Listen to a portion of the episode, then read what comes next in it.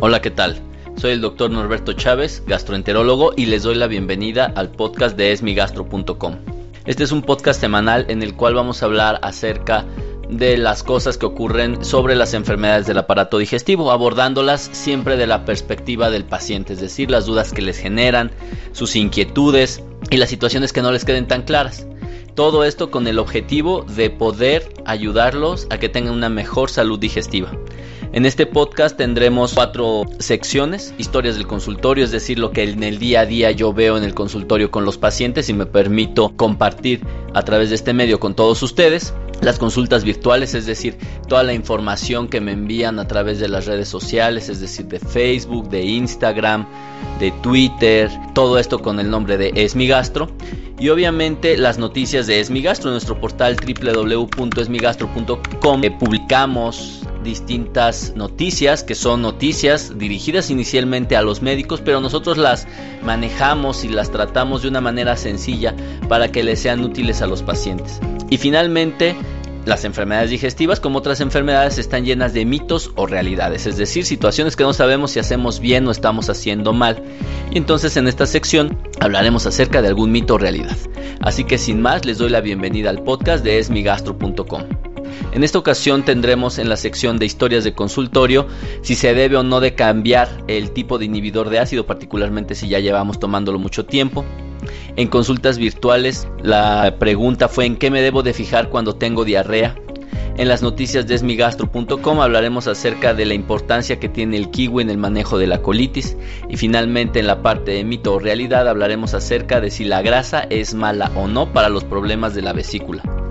Los invito a que me envíen todas sus dudas, a que si están escuchando este podcast en un dispositivo de Apple, es decir, un iPhone, un iPad, eh, vayan a la parte de podcast, tiene una aplicación que se llama podcast, busquen el podcast de Es Gastro, se suscriban y si es posible y si este contenido les parece útil, me califiquen de una manera alta, 5 estrellas, le pongan una calificación y un comentario en relación a los contenidos del podcast de esmigastro.com, ya que esto ayuda mucho a que más personas puedan llegar a este tipo de contenidos.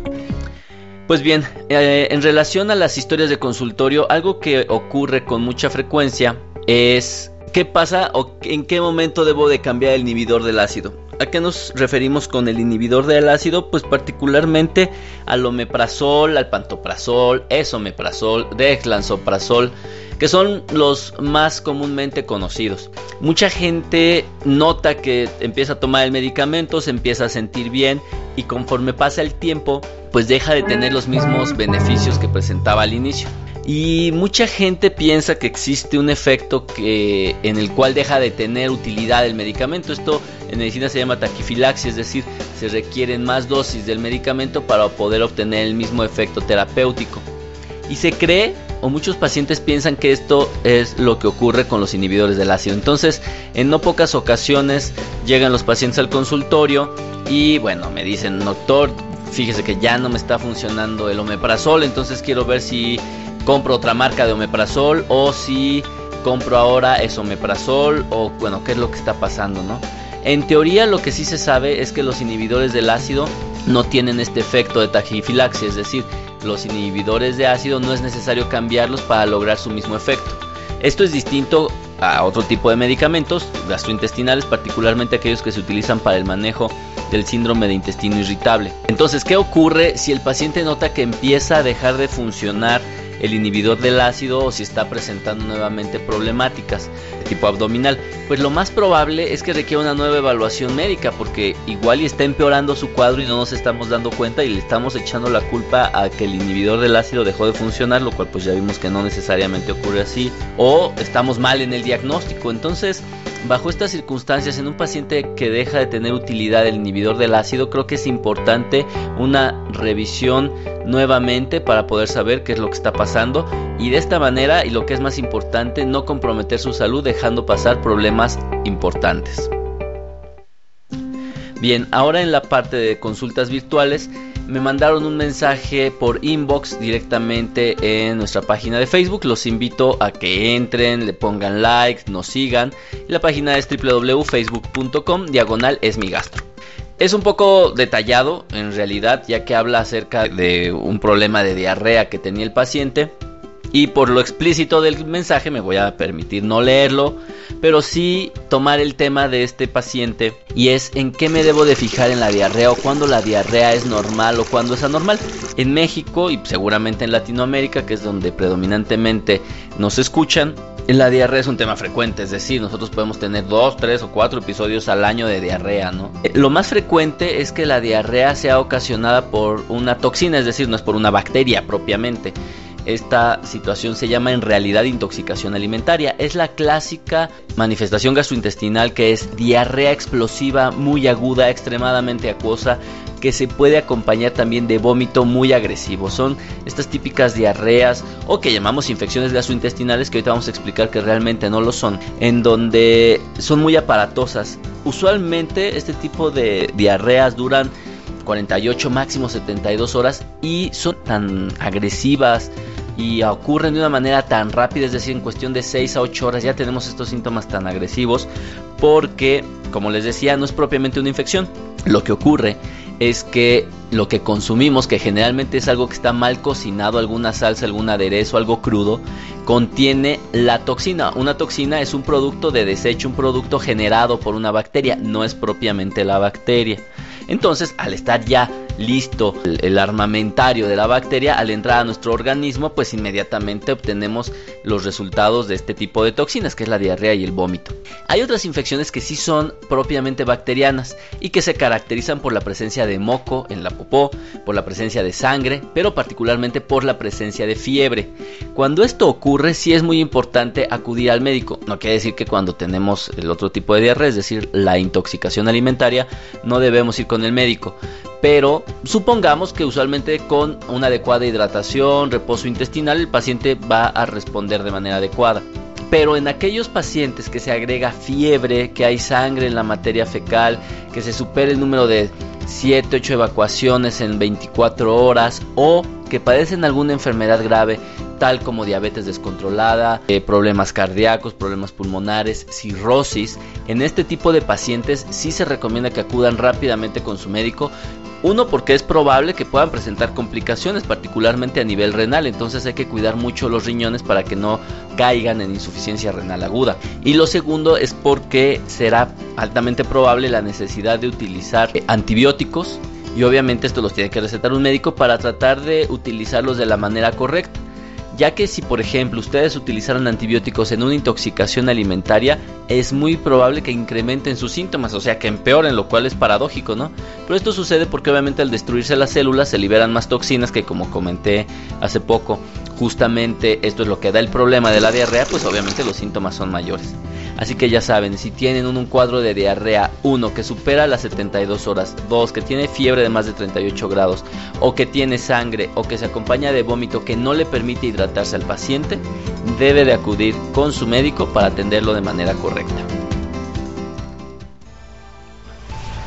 Bien, en las noticias de esmigastro.com les voy a hablar de una noticia que causó mucho interés por nuestros lectores, particularmente nuestros lectores de Facebook, y es acerca de la utilidad que puede tener el kiwi en el síndrome de intestino irritable. Recordemos que el síndrome de intestino irritable es una de las manifestaciones o una de las enfermedades gastrointestinales más frecuentes a nivel mundial. Recuerden también que la famosa colitis es lo mismo que el síndrome de intestino irritable. De hecho, el nombre correcto es síndrome de intestino irritable.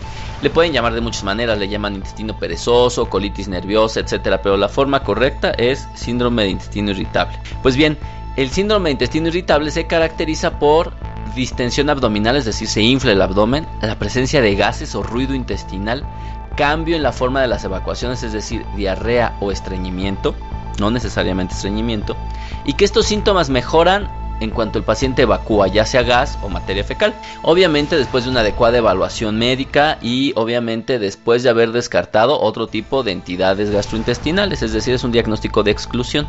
Pues bueno, mucha gente se pregunta qué es lo que puede hacer para mejorar esto, ya que como saben es una enfermedad crónica que afecta la calidad de vida y desafortunadamente es una enfermedad que tiene días malos, días buenos, pero también tiene sus días peores. Entonces, obviamente, pues la gente está necesitada de alguna herramienta que ellos puedan utilizar para mejorar sus síntomas de intestino irritable. Y encontré un artículo que habla acerca de la utilidad de comer kiwi diariamente durante 4 semanas en 51 personas con síndrome de intestino irritable.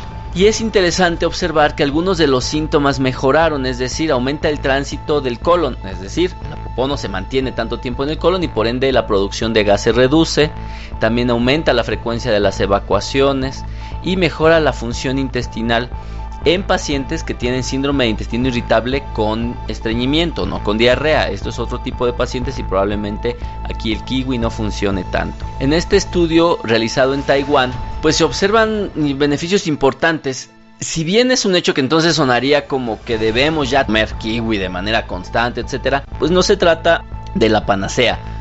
Es decir, necesitamos mejorar otros aspectos como nuestra actividad física. Por ejemplo, se sabe que la actividad física mejora también el tránsito intestinal, una adecuada hidratación, el manejo adecuado del estrés también se sabe que puede ayudar bastante. Pero bueno, suena como una herramienta atractiva. Sin embargo, creo que debemos de tener cuidado en casos particulares. Por ejemplo, si tenemos aumento de peso corporal, el kiwi al final del día puede tener cerca de casi 50 calorías por, por porción entonces, si son 4 al día, estamos hablando de 200 calorías, que obviamente si nosotros transformáramos 200 calorías en ejercicio, pues hay que caminarle una media horita para quemarlas. Entonces, si hay aumento del peso corporal, hay que tener cuidado. Hablar con su nutriólogo y ver la manera en poder ayudarlo. la otra situación son de las personas que tienen elevación de triglicéridos o que tienen diabetes mellitus ya que al ser una fruta dulce y que tiene hidratos de carbono, se pueden transformar en glucosa, se pueden transformar en triglicéridos y aumentar los niveles tanto de azúcar como de triglicéridos en la sangre. Por lo tanto, si padecemos algunas de estas entidades, sí podríamos hacerlo, pero con mucho cuidado, porque si no, pues obviamente vamos a tratar de arreglar una cosa para descomponer otra. Y algo muy importante en el síndrome de intestino irritable es darse cuenta de si nos está funcionando o no. Porque esto lo digo porque muchos pacientes empiezan a quitar alimentos cuando tienen síndrome de intestino irritable porque como tienen síntomas de manera cotidiana, pues cada vez encuentran un nuevo alimento. Pero el síndrome de intestino irritable, como es tan frecuente, la verdad es que se recomienda solo quitar los alimentos que cada vez que los consumimos nos hacen sentir peor. O por el contrario, consumir más alimentos que siempre que los consumimos nos ayuda a sentirnos mejor. Entonces, en el caso del kiwi, pues probablemente vale la pena eh, probarlo algunos días y ver si está funcionando o no. Pero si vemos que con kiwi o sin kiwi nos estamos sintiendo igual de mal, pues bueno, definitivamente no insistir en ese tema, ya que algo que debemos saber es que el síndrome de intestino irritable no tiene una causa específica, es decir, no hay un factor único que lo determine. Entonces a veces es la dieta, veces la genética, es nuestra flora intestinal, como les decía, puede ser el ejercicio, la hidratación, un montón de cosas que pueden influir para que tengamos síntomas de intestino irritable. Entonces, bueno, a veces es imposible poderlos controlar todos de manera simultánea y es por eso que cuesta tanto trabajo el tratamiento de esta enfermedad. Pero bueno, recuerden que algo podemos hacer al respecto y eh, intentemos el tema del kiwi. Bien, ahora en la sección de mito realidad hablaremos acerca de la importancia o de el papel que puede tener el consumo de grasa en los síntomas relacionados con la vesícula. Es clásica la historia de que, eh, vemos eh, continuamente en el consultorio sobre la presencia de un cólico biliar después de haber consumido algo muy grasoso. Es decir, ¿Qué es el cólico biliar? Es un dolor en la parte superior derecha del abdomen, abajo de sus costillas. Ahí se encuentra el hígado y abajito del hígado la vesícula. Y cuando tiene una piedrita, esta se puede atorar en uno de los conductos que la llevan hacia, hacia el intestino delgado y dar un cólico. El cólico suele ser intenso, de menos de una hora de duración. Se puede irradiar como en cinturón hacia el lado derecho, hacia atrás de la espalda, se suele acompañar de mucho vómito y el vómito alivia los síntomas. Esto es un cólico biliar. Y de ahí viene la fama de que no comas aguacate cuando estás enojado, porque el aguacate es muy grasoso, es una fruta bastante grasosa. Y esto ocasiona la grasa, libera una hormona, es decir, una proteína que tenemos en la sangre que se llama colecistoquinina, y esta actúa directamente en la vesícula y la obliga a vaciarse. Entonces imaginen que tienen una bolita o un saquito lleno de piedritas, estas piedritas, si este saquito lo contraemos y lo hacemos más pequeño, pues estas piedras se van a expulsar. Y es por eso que se dice que la grasa puede ocasionar los síntomas de la vesícula o el cólico biliar. Entonces, ¿es mito o es realidad que la grasa es mala para la vesícula? Es realidad. Comer grasa en personas que ya han tenido cuadros de cólico biliar seguramente les va a despertar un nuevo cuadro. Por ende, si ustedes ya saben que tienen piedras en la vesícula y que ya les ha dado síntomas y aún no se la quitan, es decir, no se han hecho una colecistectomía, tengan cuidado, no abusen de las grasas porque en una de esas pueden presentar un cuadro de cólico biliar y lo peor del caso no es solo el tema del cólico biliar lo peor del caso es que se puede presentar un cuadro de pancreatitis ya que estas piedritas se pueden quedar atoradas también en los conductos del páncreas e inflamar, lo cual puede ser muy importante. Así que bueno, a cuidarnos de las grasas, ahora yo diría que las grasas hay que limitarlas de manera generalizada, ya que si tenemos un problema de peso corporal pues hay que cuidarse. Pero bueno, en particular en personas con problemas de vesícula, eviten en lo posible el exceso de grasas, ya que en alguna ocasión podrían tener un nuevo cuadro de cólico biliar. Pues con esto llegamos al final de otra emisión del podcast de esmigastro.com. Les agradezco que lo hayan escuchado, les agradezco que lo compartan en todas sus redes sociales, esto ayuda muchísimo a seguir haciendo más episodios. Los invito a comentarlo, a que si tienen dudas, en lugar de que se queden con ellas, me las hagan llegar. Existen muchos canales de comunicación, así que no hay ningún pretexto para que se comuniquen conmigo y me envíen sus dudas. También si conocen a alguien que le puede servir esta información, hágaselos llegar por WhatsApp, por correo, platicándoselos, etcétera. Pero es muy importante que si hay alguien que crean que les puede ayudar, por favor se lo hagan llegar. También recuerden que ya tenemos más de 100 capítulos, entonces pueden explorar nuestro canal, nuestra página o, el podcast y podrán encontrar seguramente algo que les es de utilidad. Y pues no me queda más que despedirme y nos vemos en la próxima emisión del el podcast de esmigastro.com.